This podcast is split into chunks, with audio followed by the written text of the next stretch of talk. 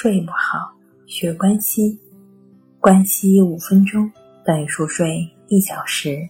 大家好，欢迎来到重塑心灵，我是主播心理咨询师刘星。今天要分享的作品是你还在吃安眠药吗？快来听听吧。睡眠是人类正常的生命活动。任何助眠药物都只是治疗失眠的辅助的手段罢了。我们怎么能依靠这些小药片来控制自己的生命活动呢？而令人头疼的是，有相当一部分患者通过盲目的吃药来改善睡眠。多巴胺是一种神经传导物质，主要用来传递大脑愉快、兴奋等信息。它正是造成人们上瘾的关键因素。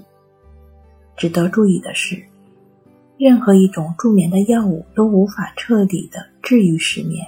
此外，任何一种助眠药物也都无法对人产生长久而持续的效用。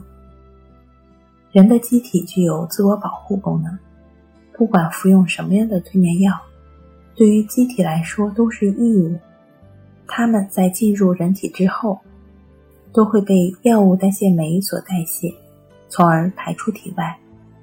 而药物代谢酶的活性会会因连续用药而越来越高，因此同样剂量的安眠药在服用一段时间之后，被破坏并排出体外的速度就会越来越快，其效果就会明显的降低。